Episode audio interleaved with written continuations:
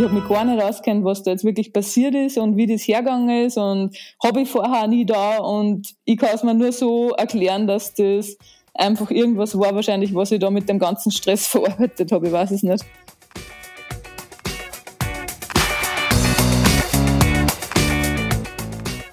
Am Sportplatz.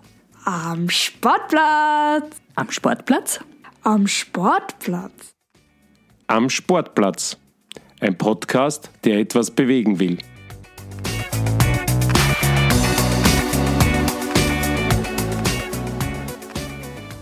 Herzlich willkommen zu Folge 13 von Am Sportplatz. Mein Name ist Fritz Hutter und ich bin ein lebenslang praktizierender Genusssportler. Seit fast 30 Jahren schreibe ich außerdem auch noch über mein Lieblingsthema. Mit diesem Podcast will ich auch meinen Zuhörerinnen und Zuhörern und sehr gerne auch deren Kids Gusto auf ein im wahrsten Sinne des Wortes bewegtes Leben machen. Aber weil dies einem wie mir nur sehr begrenzt alleine gelingen wird, lade ich mir regelmäßig spannende Gäste aus dem Sport als kraftvolle Komplizinnen ein.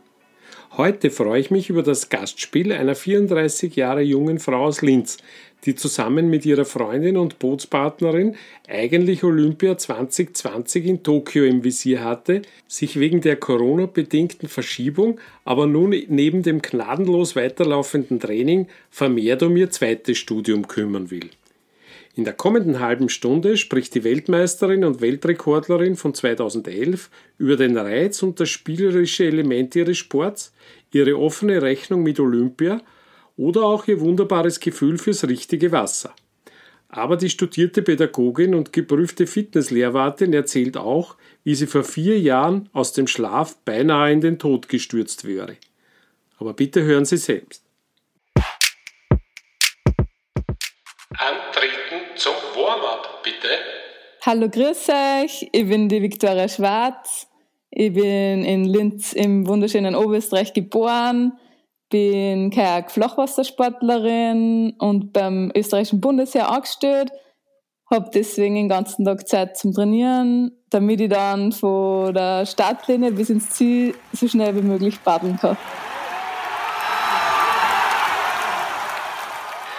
Ja, vielen lieben Dank, Vicky, für deinen Besuch im, am virtuellen Sportplatz. Danke für die Einladung, freut mich voll.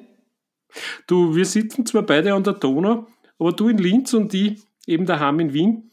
Apropos Donau, wie ist die Regelung für dein Sportort jetzt? Darfst du oder darfst du nicht aufs Wasser? Gehen wir gleich mit dieser Frage an, um sie aus dem Weg zu haben.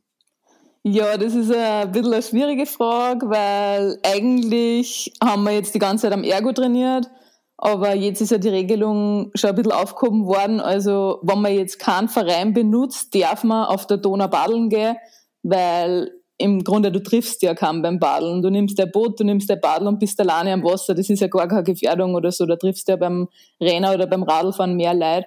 Also so darf man schon auf der Donau wieder trainieren, aber halt mit Vorsicht. Mit Vorsicht und wahrscheinlich äh, nicht zu zweit. Und du fährst ja äh, Zweier-Kanu mit der Anna Lehaci. Äh, dürfen Sie in einem Boot trainieren oder müsstet ihr beide in einem sitzen? Na, zurzeit darf man nur im einer Kajak trainieren. Also wir, wir warten jetzt einmal auf die neue Regelung, weil da ist ja jetzt für, glaube ich, 600 Olympiasportler Ausnahme genehmigt worden. Und dann darf man, glaube ich, auch wieder zu bestimmten Zeiten im Olympiazentrum trainieren und eben dann auch wieder am Wasser. Und ich glaube, dann wird es auch äh, außergefunden, wie weit der Abstand zwischen Anna und mir ist, ob das genehmigt ist, dass wir dann im Zweier wieder trainieren können oder ob man dann halt einfach im Einser weiter trainiert. Okay, ja, kann sein, dass ich dann vielleicht mit Maske im, Boot sitze. ja, da muss man kreativ werden. äh, man glaubt es ja nicht, wenn man die kennt. Du bist schon sehr lang äh, aktiv und auch an der Weltspitze aktiv und hast entsprechend viele Trainingskilometer am Tacho. Hand aufs Herz, wie sehr hat dir die Badlerei am Wasser tatsächlich gefällt zuletzt?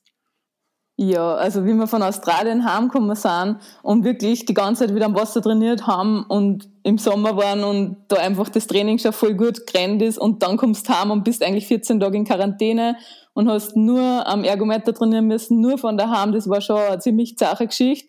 Und ja, da brauchst du schon eine gescheite Eigenmotivation, dass du da jeden Tag wirklich ans Limit pusht. Aber ja, umso mehr hat es mir jetzt wieder gefreut, dass ich wieder aufs Wasser gehen hab können und dass ich dann da trotzdem ein bisschen die Donau, das Wetter draußen genießen hab können und da ist einfach das Training dann auch gleich viel leichter. Hm, man kriegt schon ein bisschen ein Gefühl, was du so spürst, wenn du in einem Boot sitzt. Beschreib's ein bisschen für uns Laien. Was ist das Faszinierende am Kanufahren, an deinem Sport eben? Was, was speziell fesselt dich schon jetzt, ja, mindestens ein halbes Leben lang. ja, ich bin einfach voll der Wassermensch. Mir taugt das voll in der Natur, am Wasser badeln. Das ist einfach extrem schönes Gefühl. Und ich glaube, für viele Leute, die das halt auch auf die Seen oder so machen, die verstehen das, glaube ich, dass man einfach, weiß ich nicht, mit dem, dieser Freiheit einfach, du nimmst das Boot, du nimmst das Badel und gehst aufs Wasser, das ist einfach ein geiles Gefühl. Sicher ist jetzt unser Training extrem hart und anstrengend, aber mir taugt das einfach die, die Faszination von dem Sport, einfach das, das Gefühl und, und die Power, die man da am Wasser einsetzen muss, dass man weiterkommt. Ja, das, das prägt mich halt mein ganzes Leben lang schon. Mhm, so, so ähnliche Antworten kriegt man auch von Menschen, die dem Rudersport äh, anheimgefallen sind. Warum bist du nicht Ruderin geworden zum Beispiel? Was, was, was hat dich davon abgehalten? Ich, mein, ich habe jetzt nichts gegen Rudern und viele Leute verwechseln auch Rudern und Kajak fahren und mir fällt das schon gar nicht mehr auf. Ob jetzt wer zu mir Ruderin sagt oder Badlerin sagt, das ist mir eigentlich vollkommen egal. Voll viele Leute zucken da voll aus, aber ich muss ehrlich sagen, ich fahre gerne in die Richtung, wo ich auch hinschaue weil die Ruderer, die fahren ja rückwärts, die fahren ja in die andere Richtung und das äh, taugt mir jetzt nicht, wenn ich da hinfahre, wo ich eigentlich nicht hinschaue. Ein guter Punkt. Der Rudern ist der einzige Sport, bei dem man sich voll ins Zeug legt, um ein Ziel zu erreichen, das man aber gar nicht sieht, sozusagen. Nicht? Das ist sehr, voll. sehr also, speziell. Ja, also mir taugt es jetzt nicht und es passieren auch voll viele Unfälle beim Rudern, glaube ich. Da habe ich mal gehört, dass wir so ein Nöbi war, dass so sind die, sind die gegen gegen die Stadtmaschine da gefahren, was da, und, also, was du, da kannst du halt nicht wirklich einschätzen, wenn du jetzt nicht da hinfährst, wo du da wirklich schaust. Also, ich glaube, mhm. dass es schon ziemlich zach ist. Mhm. Ich habe eine schöne Erklärung gehört von einer der besten Nachwuchsrudersportlerinnen in Österreich, von der Chiara Hallermer. Die hat gesagt, ich sehe zwar nicht, wo ich hinfahre, aber ich sehe schon, wie viel der Strecke ich erledigt habe und das macht mich stolz. War, hat mir gefallen, war eine sehr philosophische Antwort von einer damals 18-Jährigen oder so. Habe ich gut gefunden. ja, ich glaube, es ist einfach viel Sache, wenn du es am Wettkampf hast und du siehst eigentlich gar nicht, wie weit du jetzt hinten bist. Also ich weiß mhm. nicht, wie die das im Gefühl haben oder so, oder wie die dann zubekommen, aber im Grunde weiß derjenige gar nicht, wie weit der schon vorne ist dann. Mhm. Also ihr habt mehr direktes Duell sozusagen, nicht? Ihr seht so unmittelbar, was spielt sich da daneben und leicht davor ab, ist wahrscheinlich ein essentieller Unterschied.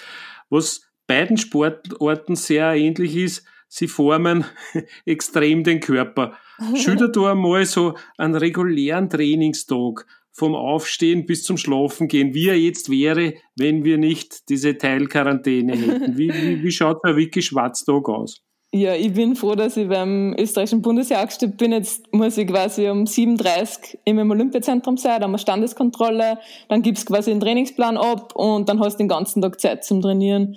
Und ja, also wir fangen um 8 Uhr mit dem Training an dann gehen wir mal ungefähr eineinhalb Stunden aufs Wasser. Es sind halt immer verschiedene Einheiten. Zuerst hast du mal Wassertraining, dann hast du ein, zwei Stunden Pause, dann hast du Krafttraining, dann ist, also da ist auch immer unterschiedlich, Maxkraft, Ausdauerkraft oder Zirkeltraining.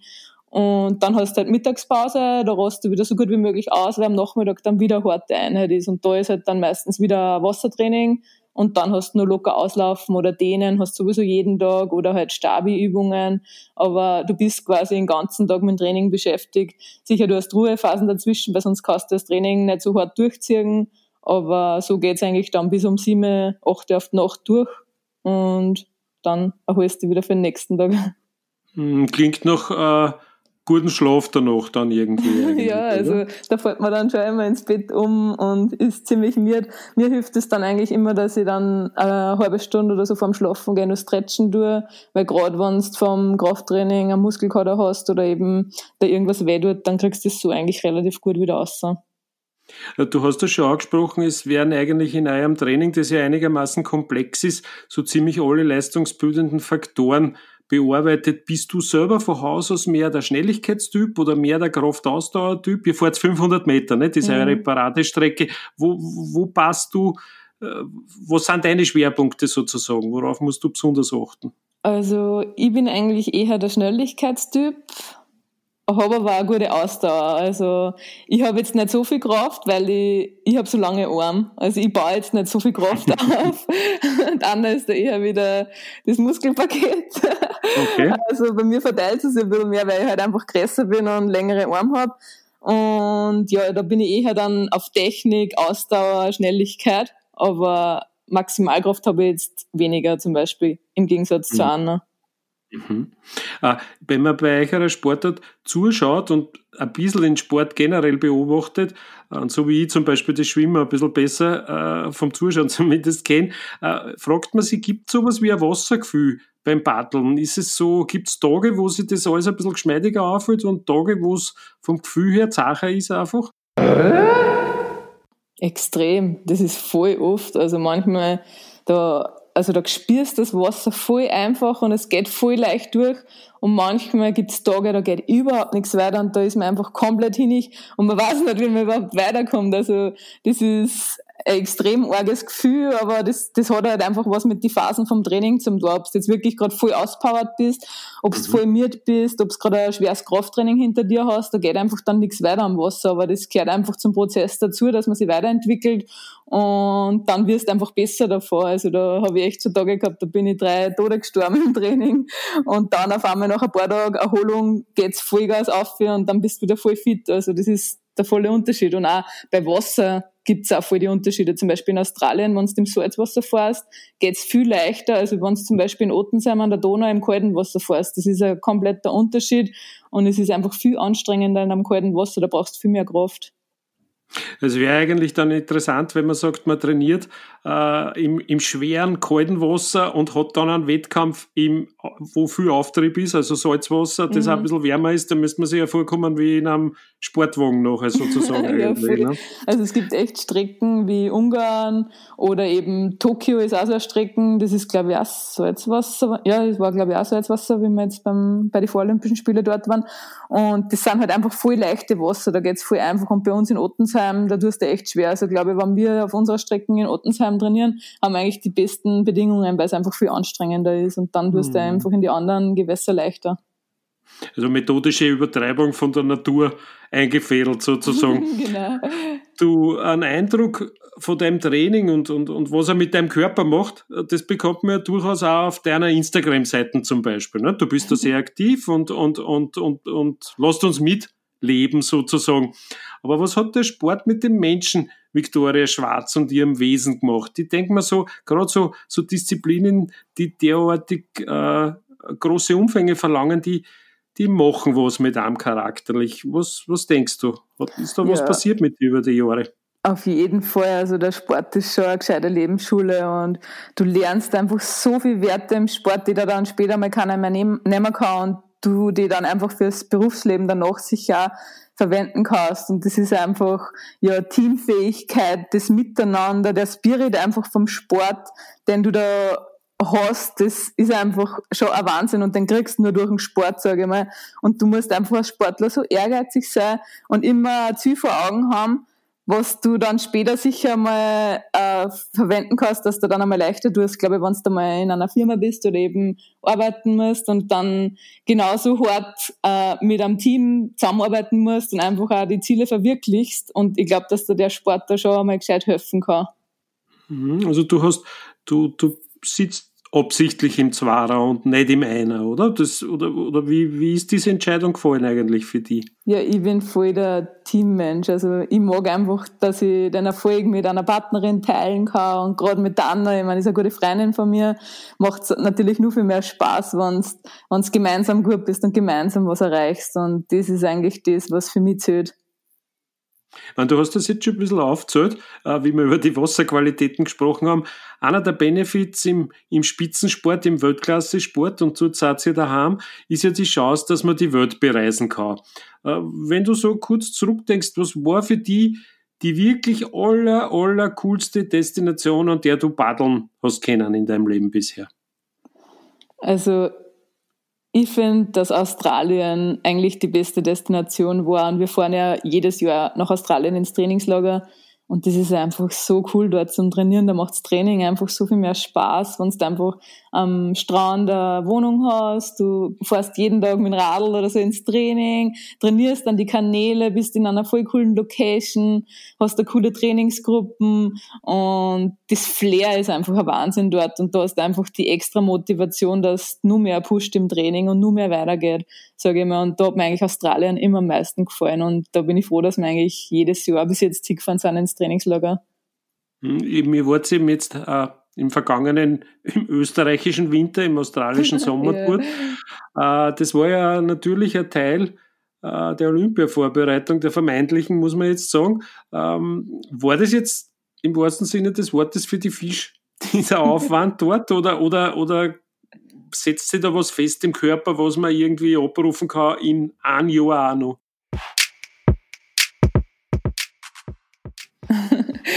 ja, es war schon ziemlich bitter für uns jetzt, sage ich mal, weil eigentlich die ganze harte Arbeit, die, die man jetzt schon geleistet hat, weil es fängt ja im Oktober an mit Training und das ist die zachste Zeit überhaupt. Das heißt, du hast das ganze Wintertraining, was du überstehen musst, du hast echt nur drinnen schuftest und Krafttraining hast und Kraftzirkel hast und, und so viel innen einfach trainierst und das ist so anstrengend, also auch im Kopf anstrengend, dass du durchbeißt und da die jeden Tag aufs Limit schinst und du einfach das für dein Ziel vor Augen halt machst. Und das ist halt einfach, weiß ich nicht, das, es, es, war, es war wirklich wie ein Schlag ins Gesicht am Anfang, dass das dann alles abgesagt worden ist, weil einfach in Australien das Training schon so gut gegangen ist und wir haben beide bis jetzt noch nie so ein gutes Gefühl gehabt miteinander im Zwarer. Also die Einheiten waren ein Wahnsinn und wir haben sie beide noch nie so gespürt wie jetzt. Und dann einfach alles ansagen. Sicher, es war die einzig richtige Entscheidung wegen dem Coronavirus und wegen der Gesundheit, aber aus sportlicher Sicht war es schon ziemlich zach, ja. Okay, also nicht so ohne sozusagen. Du hast ja, oder ihr habt ja da durch diese Reise und die Heimkehr dann sozusagen zwei Corona-Philosophien erlebt und, und, und ihr seid ja irgendwie so mit einem der letzten Flieger äh, heimgekommen. Das klingt nach einer anstrengenden Expedition. Erzähl ein bisschen, wie war das? Ja, es war halt einfach äh, zum Überlegen, ob wir heimfliegen sollen oder nicht, weil im Grunde in Australien war nur überhaupt nichts. Also da hat man überhaupt noch keine Panik verspürt, da war nur alles offen, alle Leute sind ganz normal in die Restaurants gegangen, du hast einfach noch nichts gemerkt, die sind einfach ungefähr zwei Wochen hinten nach gewesen und wir haben halt dort einfach voll gute Trainingsbedingungen gehabt und dort waren halt die Olympischen Spiele nur noch Plan und sind noch nicht abgesagt worden und auch unser Olympia-Quali ist noch gestanden und deswegen haben wir dann überlegt, sollen wir jetzt heimfliegen oder nicht. Und dann auf einmal hat es geheißen, ja, Emirates sperrt alle Flüge bis Juni, das heißt, wir kommen gar nicht mehr heim. Wann, dann müsste man drüben bleiben. Aber da war halt dann auch schon so ein bisschen die Vermutung, dass wahrscheinlich die Rennen ansagen werden und eben auch die Spiele verschoben werden. Und deswegen haben wir sie dann äh, sogar also quasi ja in den letzten Flieger nur ergattert, dass wir heimgekommen sind und dann eben in Wien gelandet sind, ja muss besser gewesen sein, weil da war der Flughafen ja schon ganz schön ausgerammt eigentlich in Wien. Nicht? Ja, es war, war voll, es war, ruhig, Geist, es war Geisterflughafen, also da war gar keiner mehr. Und ja, wir waren dann eigentlich heilfroh, dass wir noch heimgekommen sind und dass wir die Entscheidung so getroffen haben. Ja. Mhm. Man, Olympia, äh, wie, wie wäre das eigentlich? Was war euer, euer Status? Äh, ihr hättet euch noch qualifizieren müssen, oder? Oder wie, wie geht das? Ja, genau. Es ist halt bei uns in, im Kajak Flachwasser ist es halt einfach extrem schwierig, weil wir haben nur zwei Chancen, dass wir sich für Olympia qualifizieren und das sind halt zwei Rennen, wo du topfit sein musst und wenn irgendwas nicht passt, dann, dann schaffst du es nicht. Bei uns war es halt so, dass wir letztes Jahr bei der WM sind wir Achter geworden und die Top 7 Boote haben sie für die Spiele qualifiziert. Und okay. es, war halt, es ist halt einfach extrem zach. Wir, wir, wir haben es wegen Platz halt quasi verpasst und bei uns war eben letztes Jahr nur das eine Rennen bei der WM, wo du unter die ersten sieben Boote kommen hättest müssen, dass die direkte Quali für die Spiele schaffst. Es ist halt dann bei uns in der Sportart so, dass wenn du in einem Vierer sitzt, dann quali also kannst du bei den Spielen genauso einen Zweier und einen Einser fahren. Das heißt, im Vierer qualifizieren sie, glaube ich, die ersten 14 Boote und die Doppelbesetzungen gingen alle an die Vierer zurück. Das heißt, im Zwarer ist es halt einfach extrem schwierig und wir haben keine vier Leute in Österreich, dass wir am Vierer quasi qualifizieren mhm. hätten können. Da war es leichter gegangen. Aber im Zwarer sind halt wirklich Top 7 bei der WM gewesen und keiner ist mehr dazugekommen. Okay, also das heißt, ihr hättet jetzt noch zwei Rennen sozusagen gehabt, 2020 vor Olympia, wo die Chance bestanden wäre. Was wäre das gewesen? Genau, wir hätten jetzt die europäische Quali gehabt, wo wir im Zwarer gewinnen hätten müssen, dass wir sich den Startplatz für die Spiele sichern. Und okay. dann war halt beim Weltcup in Duisburg nur ein Einser gewesen, der nur dazugekommen war. Aber im Zwarer war halt nur mehr die eine Möglichkeit gewesen, dass du das Rennen gewinnst und dass du den Startplatz für die Spiele sicherst. Aber wir waren halt einfach extrem gut drauf und hätten sie echt gefreut drauf, dass wir die Quali fahren und dass wir sagen können, was wir, was wir drauf haben, weil Anna und ich haben halt eh die letzten vier Jahre eine ziemlich zahre Zeit gehabt, weil 2016 hat man ja E-Mail Schulter gebrochen gehabt und habe dann quasi ein Jahr wieder braucht, bis ich mich zurückkämpft habe, bis das dann alles wieder funktioniert hat mit meiner Schulter, bis wir wieder ein bisschen den Anschluss gefunden haben zur Weltspitze. Und dann, wie es dann wieder gerannt ist, hat sich Anna quasi die Schulter gebrochen und hat dann die Operation gehabt und hat sie ihr andere Seiten von der Schulter gebrochen. Also ich habe mir die linke gebrochen und dann hat sie die rechte gebrochen und hat dann genauso den Aufbau wieder braucht, bis dann wieder zugekommen ist. Dann war eh schon die Quali, wo wir eben jetzt Achter geworden sind und Siebter werden hätten müssen. Und jetzt war genau das Jahr wieder gewesen, wo wir beide fit gewesen waren und quasi jetzt unser Olympiaticket sichern wollten. Und jetzt ist es halt abgesagt worden. Okay, das heißt aber, es wird wieder eine Chance geben, wenn man dann genau weiß, wie der Modus weitergeht und so weiter. Ähm, Olympia 2016, du hast das gesagt, hat euch mit einer offenen Rechnung zurückgelassen und du hast dir die Schulter gebrochen. Äh, für alle, die die Geschichte vielleicht noch nicht kennen, du bist damals vom Balkon gefallen und zwar schlafwandelnd, wenn ich da richtig informiert bin. Ja, genau, das war halt einfach eine ziemlich harte Geschichte für mich, weil also wir haben was ich eigentlich von vorne anfange, dass ich das Ganze erzähle. Wir haben einfach eine ziemlich harte Zeit gehabt, weil wir sich dazu entschlossen haben, dass wir einen italienischen Trainer nehmen und der wollte halt, dass wir die ganze Zeit in Ravenna trainieren, bei ihm daheim halt in Italien und es war halt einfach extrem zach für uns und da ist uns einfach nicht richtig gut gegangen. Wir haben sie nicht wohl gefühlt und wir waren halt immer weg von der Familie, vom Freund. Wir waren da immer alleine und da war es meistens auch so neblig und fade einfach. Gell? Da war einfach mhm. nur das Training und es war, ist halt schon körperlich an unsere Grenzen gegangen und halt auch mental. Gell? Und wenn du dich nicht wohlfühlst, sage ich mal, das war meine Lehre draus, wenn du dich nicht wohlfühlst, dass dann auch nichts weitergehen kann. Also du musst schon auch glücklich sein und musst es auch wirklich mögen dort, äh, dass was weitergehen kann im Sport, sage ich mal. Und das war halt zwei Jahre lang für uns wirklich drei Wochen in Italien, eine Wochen daheim, dann wieder hinfahren und da bist du schon zehn Stunden im Auto gesessen, dass du dort hinkommst mhm. und das ist halt schon unsere Grenzen gegangen und da haben wir uns eben auch gerade vorbereitet eben auf die äh, Olympia-Quali für Rio und da war es halt bei uns gerade so eine ziemlich zache Geschichte mit dem ganzen Dopingverfahren, weil da die Russen gedopt waren, die Rumänen gedopt waren, die dann erst im Nachhinein dann disqualifiziert worden sind. Und damals haben wir eben die, die direkte Quali fürs A-Finale nicht geschafft, weil uns Rumänien im Semifinale ausgeführt hat. Und die sind halt im Nachhinein dann gedopt gewesen. Und so haben wir halt damals auch unsere Olympia-Quali verpasst gehabt bei der WM. Das war 2015 in Milano und haben sie dann wieder im nächsten Jahr qualifizieren müssen. Also wir haben immer so ein Pech irgendwie, dass mhm. wir es um einen Platz nicht schaffen oder so und immer wieder dann in die zweite Runde im olympischen Jahr müssen. Und das war halt einfach dann wieder bitter. Dann haben wir sie wieder vorbereitet, dann waren wir wieder in Ravenna bei ihm, haben wieder alles durchbissen, sind eigentlich richtig gut drauf gewesen und dann haben wir wieder die Olympia-Quali im olympischen Jahr 2016 um 0,02 verpasst. Also das war einfach, du gibst alles auf für einen Sport und probierst halt wirklich, dass da dein ganzes Leben unterordnest, weil du das Ziel vor Augen hast und weil du das nur erreichen willst und weil du daran glaubst, dass du das erreichen willst. Und dann schaffst du es um 0,02 nicht. Das war ein Zentimeter, glaube ich, und das war ein Badelsschlag, äh, wo es einfach gefällt hat am Schluss, wo wir, wo wir das Rennen verloren haben, weil wir waren das ganze Rennen vorn bis auf den letzten Schlag vor dem Ziel. Und das ist halt einfach extrem bitter, dass du sowas verkraften musst. Und ich glaube, da ist einfach in meinem Kopf so viel zum Verarbeiten gewesen, dass die ganze Situation so worden ist und dass das dann wirklich auch passiert ist, weil ich habe früher nie Schlafwandeln da oder so. Aber irgendwie ist da mein Körper vor irgendwas geflüchtet, glaube ich, oder so, dass, da, dass er mir da einfach ein Zeichen setzen wollte. Und ich bin einfach irrsinnig dankbar, dass ich das überlebt habe und da merkt man einfach auch, wie schnell es aussehen kann. Und da habe ich 100.000 Schutzengel gehabt, dass ich den Unfall überlebt habe, sage ich mal. Aber es ich wollte gerade sagen, das waren sieben Meter oder so, glaube Ja, ich, genau. nicht? du da runtergekäpfelt.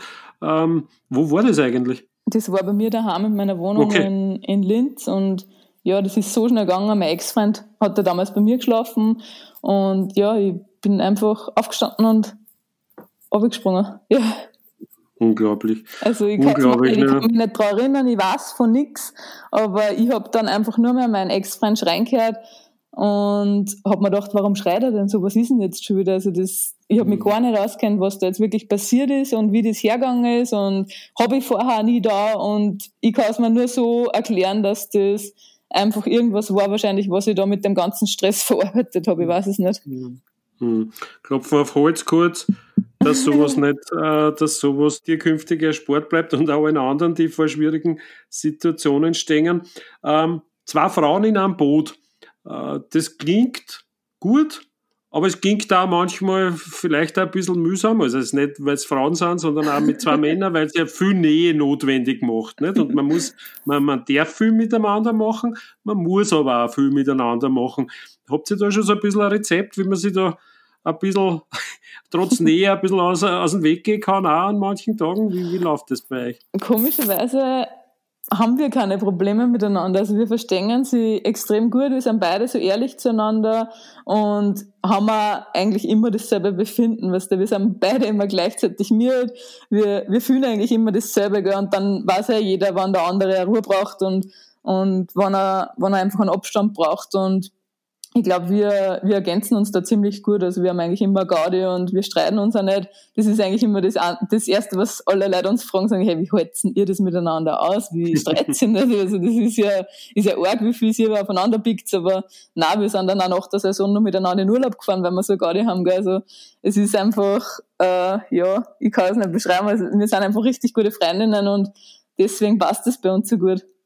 Hm, Klingt gut.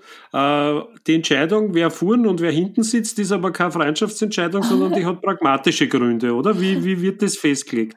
Ja, ich fahre eigentlich mein ganzes Leben lang schon hinten. Also wie ich, immer, also wie ich angefangen habe, bin ich eigentlich immer die Jüngere gewesen und deswegen bin ich hinten gesessen. Also ich habe immer ältere Partnerinnen gehabt und habe mir eigentlich immer denen dann anpasst und bin halt immer hinten gesessen und habe nachgeschlagen. Und es ist einfach auch irrsinnig schwierig, dass du den Schlag annimmst von der Vorderfrau.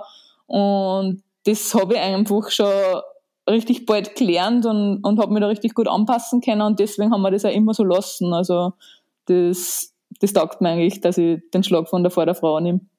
Okay, das heißt, die Vordere gibt den Tag da, muss allerdings natürlich wissen, äh, dass die Hintere den mitgehen kann oder einfach die ideale Mischung finden, nicht Mhm. eigentlich. Ja, genau. Also sie braucht einfach den richtigen Schlag, wo ich sie am meisten spüre, dass ich dann wirklich genau denselben Einsatz mit derselben Kraft von hinten abnehmen kann und dann rennt das Boot am besten. Mhm. Ähm, Schöne am Spitzensport oder am Sport im Allgemeinen, aber gerade bei euch mit euren intensiven Reisen und Teilnahmen an Olympischen Spielen beziehungsweise Weltmeisterschaften und große, anderen Großereignissen ist ja, dass man viele andere Athletinnen, aber auch andere Sportarten kennenlernt. Äh, wenn du das Radl der Zeit zurücktragen könntest und mit allen diesen Erfahrungen zurückreisen könntest in die Vergangenheit, würdest du wieder paddeln oder hättest du in der Zwischenzeit was gesehen, was da vielleicht nur besser passen? Also, ja, also mir, mir dann eigentlich alle Sportarten voll. Und ich glaube, wenn ich mir es nochmal aussuchen könnte, dann würde ich, glaube ich, Tennis lernen.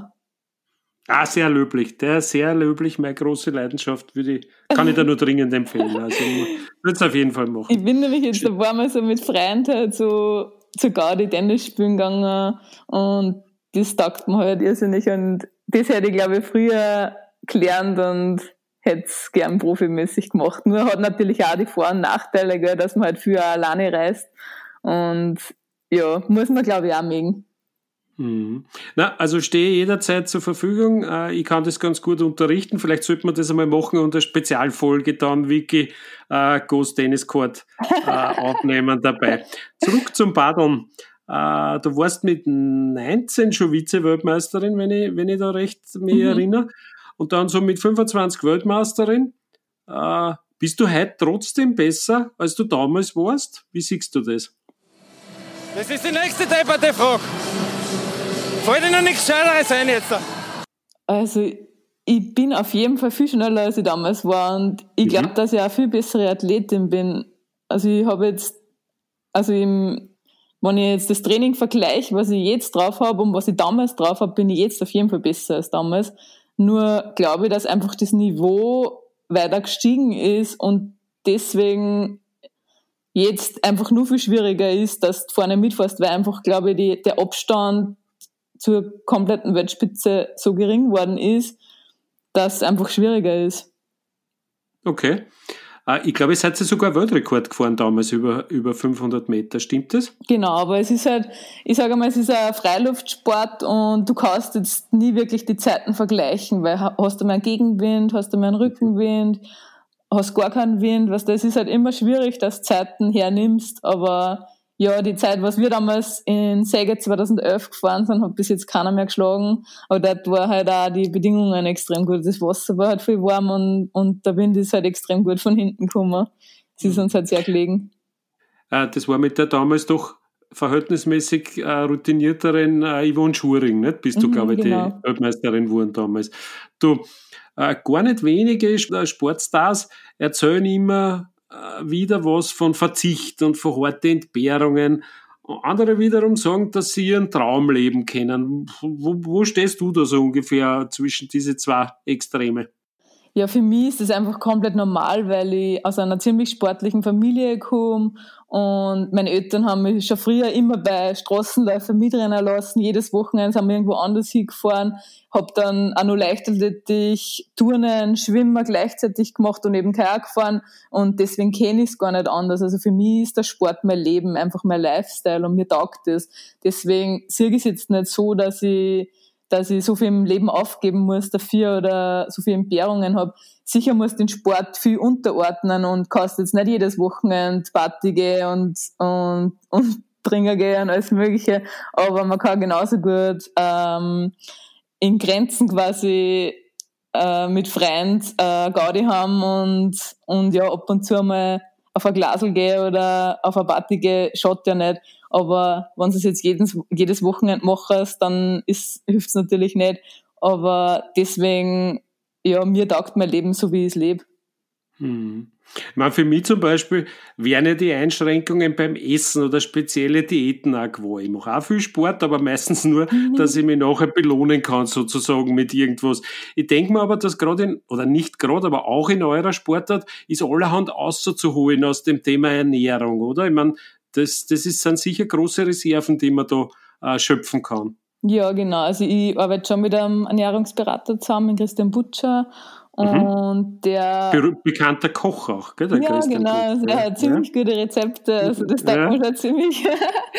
und ich finde, es ist einfach, es ist einfach extrem wichtig, dass das Richtige ist und zum richtigen Zeitpunkt ist. Also ich schaue schon immer, dass ich vor dem Training und dass ich nach dem Training immer gleich meine Speicher fühle und dass ich eben äh, fit bin im Training dann, weil wenn du jetzt nichts vorher gegessen hättest oder, oder nachher gleich isst, dann geht's halt einfach auf die Reserven und, und deswegen musst du schon immer schauen, dass du immer volle Speicher hast, dass du dann auch Energie hast. Hm, fantastische Sportart für mich, hätte wahnsinnig volle Speicher die ganze Zeit. Äh, ganz was anderes. Äh, nur mal zum Thema Essen. Äh, gibt's was, was du essen sollst, aber was da richtig schwer fällt, wo du sagst, es schmeckt mir einfach nicht, aber es muss trotzdem sein?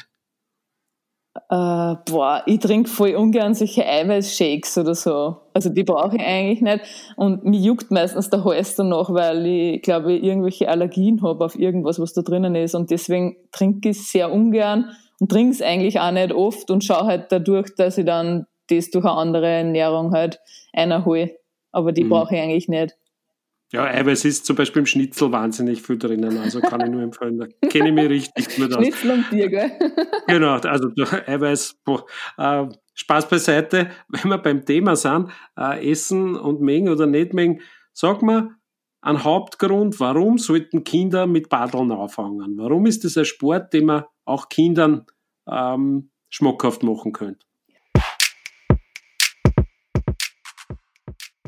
Ich finde es halt einfach irrsinnig schade, dass in Österreich so wenig Nachwuchs nachkommen, weil wir einfach nicht viele Kinder haben, die zum Paddeln anfangen. Aber dabei ist es einfach so ein schönes Sportart, wenn du äh, mit dem Boot quasi aufs Wasser gehen kannst, eine Gaudi haben kannst. Ich habe es mit meinen Geschwistern gelernt, habe mit ein paar Freunden zum Paddeln angefangen und mir hat es irrsinnig Spaß gemacht am Anfang, wo es wirklich nur Spaß war. Und da gibt es so viele Spiele, die du am Wasser machen kannst, was einfach ein Gaudi ist. Und ich würde es einfach nur jedem Kind empfehlen. Also es ist wirklich schön und da mich freuen, wenn wieder mehr Kinder zum Kajak fahren kommen. Mhm. Ja, wenn, man, wenn man die öfter über das Reden hört, dann könnte das durchaus passieren. äh, Vicky, back to the future sozusagen. Du hast das gesagt, du bist äh, Heeresleistungssportlerin und machst, soweit ich weiß, ein FH-Studium äh, auch noch irgendwie dazu, Fernstudium. Genau. Ähm, what's next? Was hast du vor? Also ich Sollte immer, mal kein Paddeln mehr sein, sozusagen.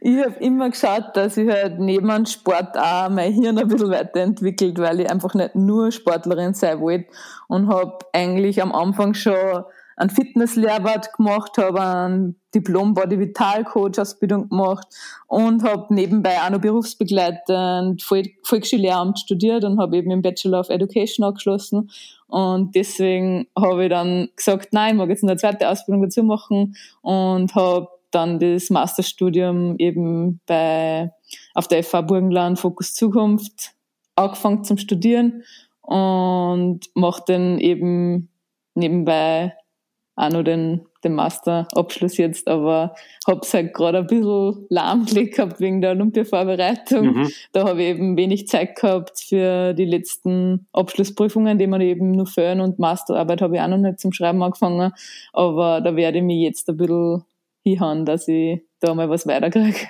Ja, nicht so die schlechteste Phase wahrscheinlich. Ich glaube, da geht es ja ein bisschen um wirtschaftliche Themen nicht? und, und äh, unternehmerisches Wissen, ja, genau, das, man genau, da, genau. das man sich da aneignet. Ja. Äh, alles zusammen klingt das schon ein bisschen so, wie wenn du in, in etwas weiter entfernterer Zukunft ideal für die richtig harte tägliche Turnstunde in der Schule wärst, oder? ja, also mir hat die Praxis in der Volksschule schon recht Spaß gemacht und ich habe immer Turnstunden mit den Kindern gemacht und habe eben auch gesehen, dass viele Kinder überhaupt keinen Spaß am, am Sport haben und die einfach voll faul sind und nicht rennen wollen. Und ich verstehe das einfach überhaupt nicht und finde halt einfach, dass die Eltern da viel mehr dahinter sein müssten, dass die Kinder wieder ein bisschen mehr ausjagen und dass die einfach auch Freude am Sport haben, weil ein Kind ist ja nicht von Geburt an faul, die die wollen sich ja bewegen, denen taugt das ja, aber wenn die Eltern das fördern, dass sie vor dem Computer sitzen und nur spielen dürfen, dann ist es halt auch schwierig für die Kinder, dass sie dann eine Freude im Turnunterricht haben. Mhm. Ja, also kraftvolles Statement. Äh, bin völlig deiner Meinung und, und sich da auch die Eltern in erster Linie äh, in, in Verantwortung und dann geht's über die Schule und dann äh, wohin auch immer der Geschmack anführt, aber Vorbilder braucht das Land und mit deiner Begeisterung scheinst du mir äh, ein sehr gutes zu sein. Jetzt habe ich nur eine letzte Frage, Vicky. Warum in drei Namen heißt euer Linzer Verein Schnecke? Ihr seid die schnellsten über 500 Meter und ihr müsst sie schreiben, Schwarz, Lehat, Schnecke. Wieso heißt das so? ich muss jetzt ehrlich gestehen, ich weiß gar nicht, warum der Verein Schnecke Linz heißt. Anna konnte es jetzt erklären, weil sie hat es mir schon mal erklärt, aber ich muss ehrlich gestehen, ich habe es wieder vergessen. Es ist auf jeden Fall ein Mysterium, weil zu euch passt es nicht. Wahrscheinlich hat es was mit euren Vorgängerinnen zu tun. Vielleicht gehen wir es einmal nachreichen, äh, nachreichen, kein Problem. Ja, Vicky, du, dann, dann wünsche ich dir, dass du in der Zeit, in die jetzt sozusagen frei wurden ist oder frei wird, äh, wieder weiterhin alles gut unter den Hut kriegst und die Olympia-Quali, die wird ja quasi ist ja nicht äh, aufgehoben, sondern nur aufgeschoben. Äh, möge, möge sie für euch die Situation auch bald klären. Vielen herzlichen Dank, dass du Zeit genommen hast und toi toi toi. Ja, danke fürs Gespräch, hat mich viel gefreut. Zum Finale reisen wir zurück ins Jahr 2012. In London erreichte Viktoria Schwarz noch zusammen mit Yvonne Schuring mit Platz 5 die beste Platzierung bei ihren bislang drei Olympiastarts. Was sich damals ganz an der Spitze abgespielt hat, können Sie jetzt hören. Kein Wunder, dass Vicky und Anna diese Stimmung auch in Tokio aktiv genießen wollen. But at the moment, it's still Germany hanging on and looking strong for the gold medal. They are not going to be caught into the final 50 metres ahead of Hungary in the silver medal position. And uh, China now making a move. Can they get through to take the bronze medal? Germany win it. I think Poland hung on for the bronze. It was Hungary in the silver medal position. Germany, though, are the Olympic champions. Franziska Weber and Tina Dietzer. They took it out hard. In der Nachspielzeit noch eine Bitte in eigener Sache. Sollte Ihnen dieser Podcast gefallen haben, dann empfehlen Sie ihn doch gerne auch Ihren Sportfreundinnen weiter.